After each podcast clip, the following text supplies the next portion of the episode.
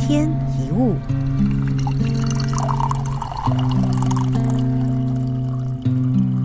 我们无法回到青春，已经错过的人事物，就让它过去吧。过去的真的很难再回来，即使回来了，往往也不是原本的样子。你以为自己应该算是成熟了，往往等到遇见了另一个状况，你才发现自己根本还没有。人生总是准备了不同的课题，要我们一再的学习，一再的成长。我们经历了一些事，遇见了很多人，心境跟想法确实慢慢变得不一样，跟这个世界不再那么不同调，有点像是开始熟悉了路况跟规则的那种新手驾驶一样，开始懂得保持安全距离。但是我们也明白，如果不礼让那些违规超车、乱插队的车，最后吃亏的反而是自己。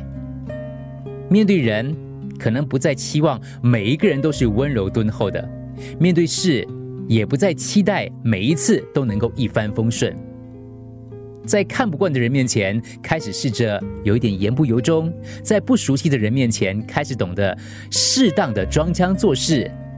我们慢慢体会到，独善其身未必不好，能把自己眼前的事处理好，能把自己的身心照顾得好，就是一件了不起的事。而那些复杂难解的选择，那些无法预知的阻碍，一定都还存在。